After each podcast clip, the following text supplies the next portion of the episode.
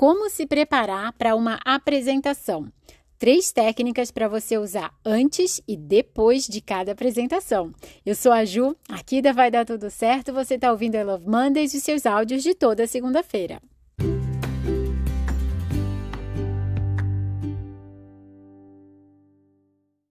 Você já fez uma apresentação e saiu muito mal?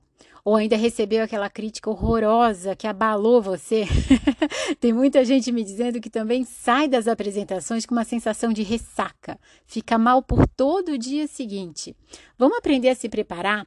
O que a gente pode fazer antes de fazer a apresentação e depois? Entendendo aqui a apresentação como uma palestra, um curso, uma aula, até uma live, você pode se preparar sim para entregar o seu melhor. Papel e lápis na mão, então, porque aqui vão as três técnicas. Primeira, preparação. Tenha em mente qual o seu objetivo da apresentação. Por que você quer fazer? O que você quer que as pessoas que participem dessa apresentação levem para casa? O ideal é que você tenha uma mensagem bem clara. Só uma.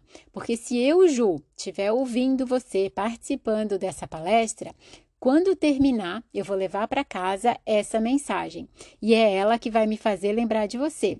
O ideal é que ela venha com um sorriso também, que eu, nossa, que apresentação legal, que ela me faça sentir muito bem. Então você tem um objetivo, depois você pesquisa, você estuda, levanta dados sobre esse conteúdo que você vai entregar, depois você treina. Treina muito. Quanto tempo vai demorar? Quais as melhores palavras para usar? Qual a melhor maneira de começar? Qual a melhor maneira de concluir. E por último, eu, Ju, gosto de inverter. Como eu falei, né? Se eu, Ju, tivesse recebendo essa informação, eu sairia feliz?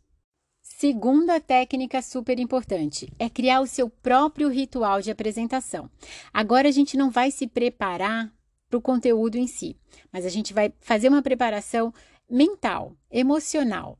Você gosta de ouvir música? Qual é a sua música preferida? Escuta antes de entrar é, no palco, ou antes de entrar na live, ou antes de começar a falar.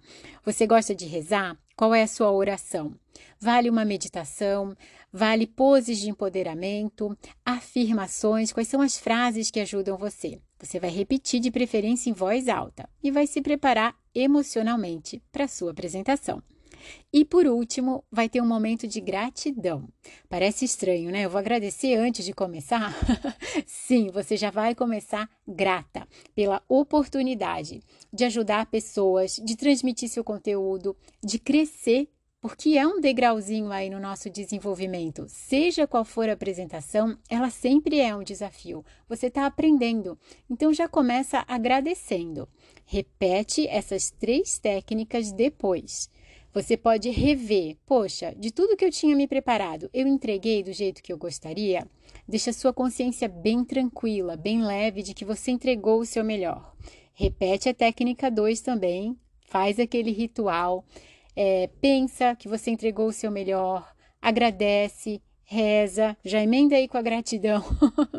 Toma um banho quentinho, se for o caso, faz um chá. Quem gosta de usar pedras, mas repete Toda aquela técnica inicial, os três passos que você fez no início, faz depois, para deixar bem claro para você que terminou, que você fez o seu melhor, que você está tranquila, que você está feliz e que algumas pessoas vão gostar e outras não vão gostar. Tá tudo bem. Você vai ficar com a sua opinião, que é a mais importante. Se tiver no momento, se estiver se sentindo bem, você já pode até levantar o que de uma próxima vez você faria diferente. Aproveita que está tudo ali fresquinho na sua mente e já se prepara para a próxima, porque vai ter. A gente está sempre crescendo, sempre recebendo oportunidades e é bom se sentir preparada.